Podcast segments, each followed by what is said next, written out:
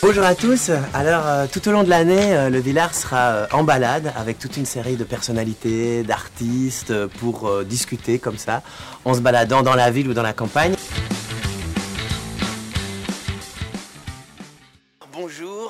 Euh, nous sommes en balade aujourd'hui avec euh, Arnaud Hout. C'est moi, Donc Arnaud Hout, tu es euh, prof de français, absolument. tu, Euh, es, tu, as été, enfin, tu as été prof de français, Voilà. tu as été médiateur de théâtre, tu es concepteur de spectacles, tu es vulgarisateur, tu es chroniqueur. tout ça. Je fais un cannelloni formidable aussi. Voilà, tu es artiste associé au Villard. Absolument, absolument. Et euh, avec euh, Jérôme Piron, qui n'est pas là, d'ailleurs c'est assez Non. rare, hein, vous formez vraiment un duo. Exactement, euh, je souffre. Tu ne n'imagines pas comme je souffre sans lui. Non, il est parti avec Anthony faire des dates dans le sud de la France parce qu'en fait, on est quatre comédiens à faire tourner la convivialité. Donc voilà, vous avez créé le spectacle La la Convivialité, convivialité, voilà. qui en gros désingue les préjugés sur l'orthographe. Vous êtes un peu les Smith et Wesson C'est ça.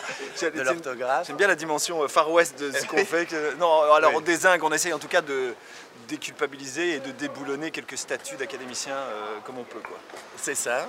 Donc la convivialité que vous avez créée en 2016, qui fait un succès absolument euh, incroyable, Oui, que qui vous nous- avez, voilà. qui nous dépasse nous-mêmes. En fait, on ne s'attendait pas à ce que ça ait autant de succès. Je pense que les gens avaient besoin d'entendre un discours alternatif sur l'orthographe parce qu'ils avaient été un peu martyrisés avec ça pendant trop longtemps. Et, puis, donc, euh, voilà. l'orthographe, c'est vraiment un sujet qui concerne absolument tout le monde, qui fait le cauchemar des uns, qui fait la, la prétention et la fierté des autres. Tout à fait, mais euh, en fait, l'orthographe, on y passe tous. Et d'ailleurs, euh, quand on y réfléchit bien, c'est un peu la première chose qu'on apprend à l'école. Et donc, ça nous imprègne euh, considérablement, puisque la, la première. en fait, avant d'arriver à l'école, en général, les enfants parlent déjà français. Euh, sauf qu'une fois qu'arrivent à l'école, on leur explique qu'ils font des fautes, qu'ils parlent mal leur propre langue. Donc euh, Ouais. il y a un rapport à la norme qui est assez euh, euh, violent pour certains enfants. Et donc du coup, je pense que ça imprègne les esprits et que c'est ce qui a fait aussi que quand on a commencé à parler de ça, les gens ont été particulièrement euh, touchés euh, dans leurs émotions, positivement ou négativement, quoi, en disant ah, ça me fait du bien ou en disant ah, mais non, on peut pas dire ça. Donc oui, je pense que c'est le rapport à l'enfance aussi qui est profond dans ce sujet. Oui. Vous avez, dans la foulée de ce spectacle, sorti un, un livre, qui Voilà. est en fait le livre du spectacle, qui s'appelle La faute de l'orthographe. Tout à fait chez Textuel. Voilà. Et puis, plus récemment, vous avez sorti un autre livre en 2020. Alors, l'avantage d'avoir des grandes poches, c'est qu'on Wow. peut y mettre des grands livres, Super. qui s'appelle Le français euh, n'existe pas, n'existe pas, voilà. euh, et qui est publié aux éditions Le Robert, hein, euh, Exactement. s'il vous plaît, et qui sont en fait les chroniques que vous avez faites avec Jérôme sur France Inter. Tout à fait, on a, on a fait euh, une série d'une vingtaine de chroniques euh, en 2018, à l'été 2018, et puis euh, c'est les éditeurs, euh, le Robert eux-mêmes, qui sont venus nous trouver en nous disant bah, on aimait bien les chroniques et on voudrait les adapter en bouquin. Du coup, nous, on a trouvé aussi l'occasion de pouvoir, euh, pendant le confinement, puisqu'on n'avait rien à faire, euh, élargir euh, la matière du bouquin. On a rajouté 4-5 chroniques, et puis on a aussi eu une chance incroyable, c'est que comme on avait croisé énormément de linguistes pendant notre tournée avec la convivialité, on a eu l'idée un peu dingue de se dire qu'on allait proposer à un linguiste par chronique de commenter ce qu'on avait fait comme travail. Donc on a la, la dream team des linguistes francophones dans, dans le, dans le bouquin qui commente chaque fois les chroniques, Jean-Marie Kunkenberg, Louis-Jean Calvet, Médéric Gasquet-Cyrus, toutes des, toutes des, des pointures quoi. Oui, et d'ailleurs c'est très marrant parce qu'on se rend compte que vous êtes vachement soutenu, euh, enfin dans tout ce que vous dites et, et dans, et dans tout ce que vous dites parfois de, qui peut sembler subversif, euh, par en fait la majorité des linguistes et on se rend compte aussi du schisme qu'il y a entre ceux en fait qu'on entend beaucoup euh, dans les médias euh, défendre la langue française et en fait les linguistes qui très souvent sont en dichotomie totale. Tout à fait. Mais c'est en fait un peu un des points d'origine du, du projet. C'est que nous, en allant à l'université, en faisant la linguistique, on s'est rendu compte qu'en fait, c'était un- une des rares sciences dans lesquelles il y avait un- une telle distance entre la recherche et l'opinion publique en fait. Et, on s'est dit, on se demandait pourquoi, quand on retournait dans nos écoles en tant que prof, on nous disait non, l'orthographe c'est sacré, c'est important, etc. Alors que ça faisait cinq ans à l'université qu'on nous disait euh, non, non, mais relativisez tout ça, on se calme, tout va bien. Et donc, euh, nous, on s'est demandé un peu pourquoi, et c'est surtout la sociolinguistique qui nous a expliqué pourquoi. C'est parce que l'orthographe est un marqueur social et que on n'a pas beaucoup remis en question ce marqueur social-là pendant des années. Ouais. Et, euh, et donc, oui, c'est ça, il y a vraiment un- un- une vraie rupture entre euh, le discours. Voilà, si on avait le- la même rupture en, en médecine ou en, ou en physique, on serait toujours au clister et au. Et au, ou à la, la physique du 19e siècle. Et donc, euh, c'est assez hallucinant qu'on n'ait pas appris de la science euh, pour, euh, pour faire progresser notre orthographe. Et d'ailleurs, donc euh, par rapport à ça, il y a un- une de vos chroniques euh, qui est titrée, euh, ça, c'est m'a beaucoup fait rire, l'Académie française, c'est du flan. C'est du flan, effectivement. Donc l'Académie française, c'est du C'est flan. complètement du flan. C'est- c'est- ça n'a euh, aucune valeur euh, scientifique. C'est un- un titre honorifique académicien. Donc en fait, euh, la, principale activité de l'Académie française, c'est de choisir qui va rentrer à l'Académie française. Donc en fait, leurs réunions sont consacrées euh, en grande partie à essayer de se demander, lui rentre, lui sort. C'est une institution d'ancien régime qui avait été euh, supprimée par la Révolution française en, en- en 1789 et que Napoléon a réinstauré pour des raisons de prestige et pour l'associer aussi aux, aux ors de la, France et puis de l'Empire et puis aux ors de la République. Et donc c'est une institution qui a été d'extrême droite pendant très très longtemps, en tout cas dans sa grande majorité, jusqu'à la fin des années 80 je dirais. Et, euh, euh, on, oublie de dire que le maréchal Pétain était académicien, voilà. Et c'est vraiment l'incarnation de la norme centralisée dans toute sa splendeur. Alors peut-être que pour les prix littéraires, on peut encore lui conférer, parce qu'il y a beaucoup d'écrivains évidemment, lui conférer une certaine valeur. Si on aime une littérature un peu patrimoniale, un peu, tu vois, pourquoi pas, je ne suis pas contre. Mais par contre, en termes de langue et de linguistique, ils, disent énormément de bêtises parce qu'ils ne sont pas qualifiés. C'est c'est plus intéressant de demander à un linguiste professionnel qu'à euh, euh, Giscard ce qu'il pense des accords du participe passé. En fait, je pense que voilà. ça. Ah ben justement, euh, les accords du participe passé, euh, Libération a titré euh, quand même, ça c'était assez classe, donc en première page de Libération, titre La guerre que les Belges ont déclarée, euh, avec le E de déclarer Barré. barré, puisqu'il ne faut pas accorder le participe passé. Donc vous avez déclaré la guerre au participe passé? Alors, ça nous a aussi un peu dépassé, c'est-à-dire qu'on avait écrit au départ une carte blanche dans le soir qui, explique, qui se demandait pourquoi on n'appliquait pas euh, les recommandations des linguistes sur les accords du participe passé qui, depuis 20-30 ans maintenant, disent que le participe passé n'est plus un adjectif avec l'auxiliaire avoir, pas avec l'auxiliaire être, Bien sûr. et que donc avec l'auxiliaire avoir, il faut arrêter de l'accorder. Parce que déjà à l'oral, on ne l'accorde plus que dans 1% des cas, Ouais. et que euh, suivre une, une norme qui date d'il y a 400 ans, euh, parce que, pour des raisons euh, aussi sociologi- sociologiques, euh, et, et surtout l'imposer à nos enfants et dépenser 80 heures de temps scolaire à étudier des accords qui sont obsolètes, bah, c'est une bêtise. Et donc, ce qui s'est passé, c'est que dans la voiture, euh, je regardais en disant, t'as vu, euh, parce que le journaliste de Libé nous avait dit, est-ce que vous pouvez mettre cette carte blanche dans Libé? Et donc nous, on avait dit, bah oui, c'est super, on était ravis. Et en fait, je regarde en me disant, mais je cherchais dans les pages de Libé, et puis je vois la une du lendemain, et là, ils avaient fait la une de Libé avec euh, les Belges et tout ça. Donc là, là on a eu un petit, En même petit temps, stress. En même temps, il faut quand même penser à ces pauvres gens dont je fais partie, mais moi j'ai compris très tard euh, l'accord du participe passé, comment ça fonctionnait, bien après euh, Mhm. Mes compris comment humanités. ça fonctionnait, toi Oui, et- et- mais alors, mais alors, m'expliques. alors. mais alors, je, je pense aux gens quand même qui ont passé tellement de temps à se casser les dents sur cet accord du participe passé, puis vous venez leur dire, euh, les gars, en fait, c'est naze, ça sert à rien, il faut pas faire ça. Alors, euh, la, la chose importante qu'on dit, c'est pas, on dit pas que c'est naze, on dit pas que ça n'a jamais servi à rien, c'est pas vrai, ça a servi à, à une certaine époque, mais le- la- il y a une chose importante, c'est que nous, on ne dit pas que euh, il faut supprimer ces accords. On peut continuer à les faire. Nous, on est pour une dépénalisation de ceux qui ne le font pas. C'est ça. Ce qui prouve que notre orthographe est euh, dogmatique, c'est que quand on dit qu'on veut autoriser les gens à ne plus le faire, ça n'est pas par paresse. Ce n'est pas parce que c'est compliqué. Ça n'est pas parce qu'on n'a plus envie de, de le faire. C'est juste parce que, en fait, euh, il faut entériner le fait que l'usage ne le fait plus. C'est ça. Et donc on n'a pas, on n'a pas, euh, et tous les linguistes le disent, et que aujourd'hui, grammaticalement, c'est plus correct de ne pas le faire. C'est ça. Ce serait potentiellement une erreur de continuer à le faire. C'est ça. Et donc, et donc euh, tout le monde nous a dit, quand on a proposé ça, ah vous ne le faites plus parce que c'est trop compliqué, que vous êtes... vous Et alors évidemment avec tous les discours scolaires qui accompagnent ça, c'est-à-dire nivellement par le bas, les enfants ne savent plus travailler, etc. Non, c'est juste qu'il faut consacrer du temps dans la grammaire à des choses rigoureuses. Et donc il faut être plus rigoureux avec la grammaire elle-même. C'est ça. Et cette rigueur exige d'arrêter d'accorder le participe passé. D'accord.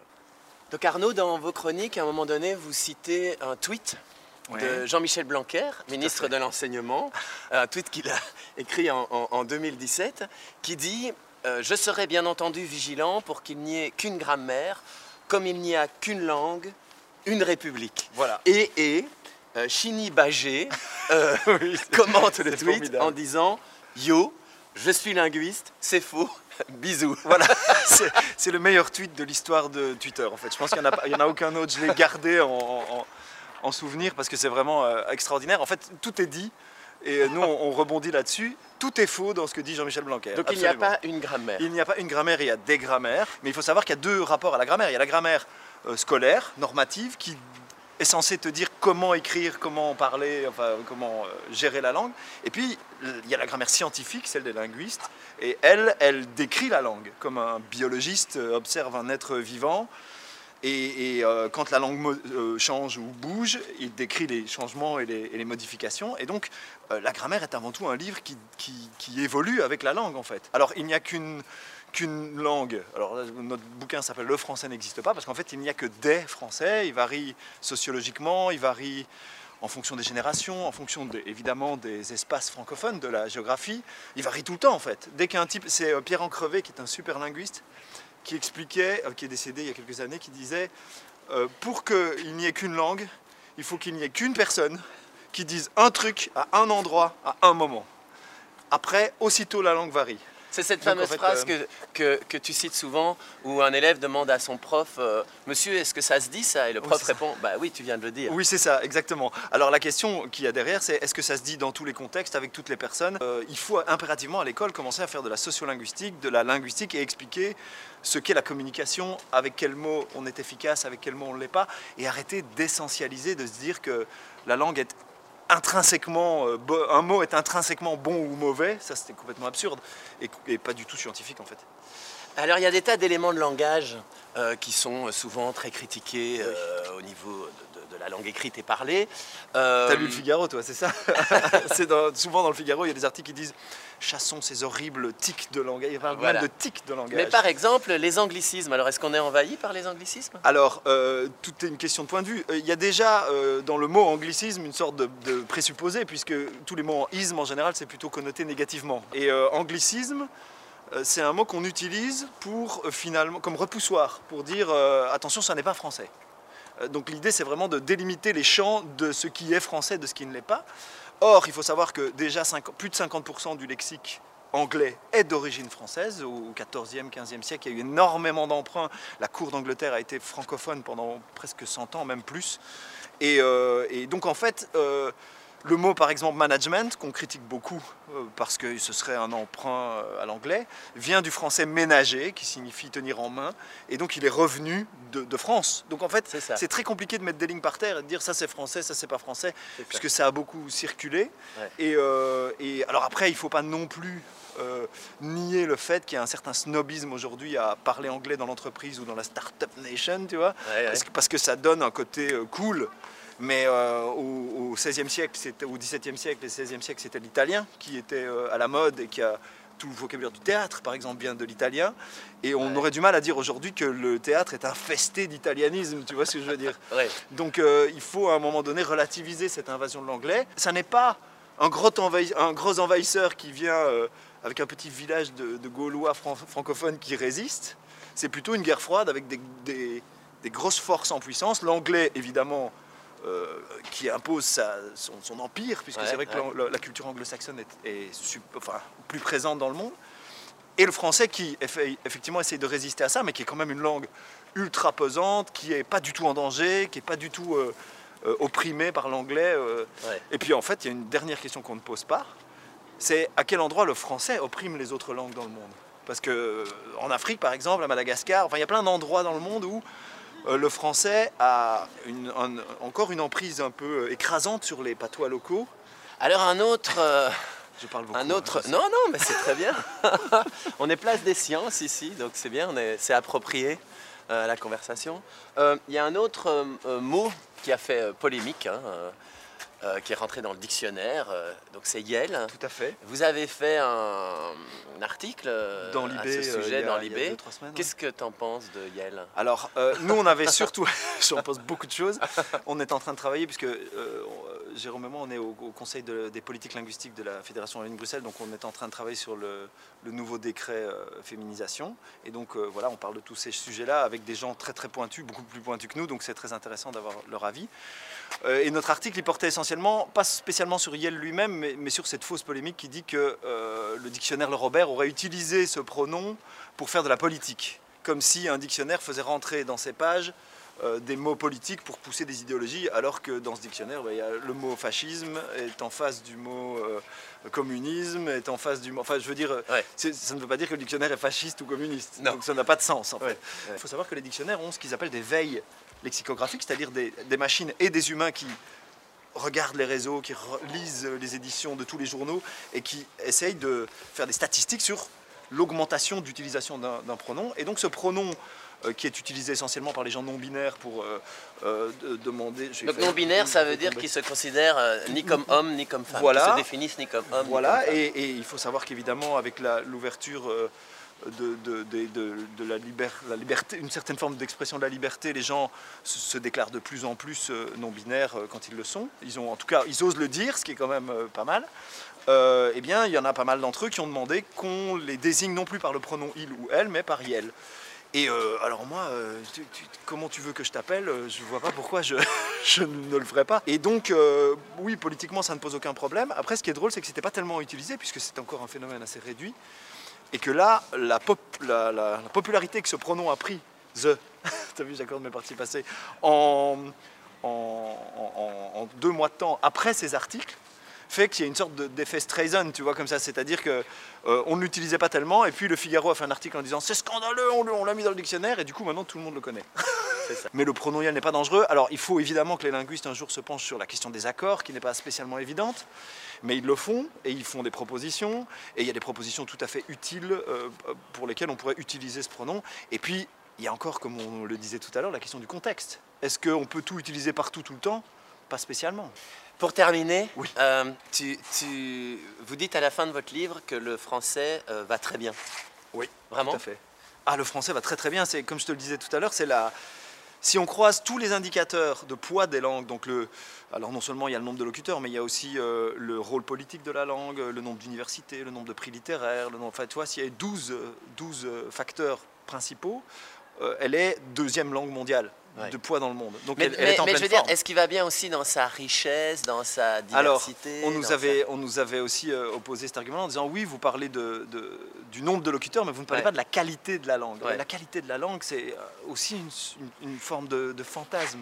Les gens qui disent qu'une langue serait meilleure qu'une autre, c'est comme dire une culture est meilleure qu'une autre, c'est-à-dire qu'elle a ses spécificités, elle a ses avantages et ses inconvénients, mais elle n'a pas euh, ni de supériorité ni d'infériorité, même dans les mots qu'on utilise. Euh, par rapport à d'autres langues, c'est vraiment euh, les êtres vivants, on ne peut pas les comparer, on peut les étudier, mais on ne va pas commencer à, voilà, et elle va très bien aussi parce que euh, on ne voit pas, on, voit souvent, souvent ce qu'on perd. C'est-à-dire que la langue ne ressemble plus à celle que toi tu as apprise. Et, et, et- donc tout d'un coup tu te dis elle, elle part à volo. Mais en fait, tu ne vois pas ce que les, les jeunes, par exemple, ou les, les gens issus de l'immigration, etc., amènent de richesse, de nouveautés à ta langue. Euh, si tu ne tends pas l'oreille, tu te diras, mais c'est pas comme moi je parlais, donc du coup, c'est pas du français. Ouais, Et ouais. c'est ça le problème, c'est que euh, Finkielkraut, il n'a pas peur de la disparition de la langue, il a peur de la disparition de sa langue. Ouais. Et donc, euh, C'est une bonne victime hein, pour vous. oui, après, vous c'est- aimez bien, vous aimez bien le citer, hein, vous oui, oui, bien. bah après, c'est lui-même qui se met énormément en scène, à qui on tend souvent le micro et qui, qui prend beaucoup de, de, de- de- de soin et de patience à dire des conneries. Donc, on, on s- on- on- ça nous intéresse. Voilà. Ben, merci beaucoup Merci Arnaud. Euh, on, se retrouve euh, début février euh, au. Villard pour une série de la convivialité et pour d'autres projets euh, dans les années à venir. Merci et à très vite. À bientôt, Manu. Salut.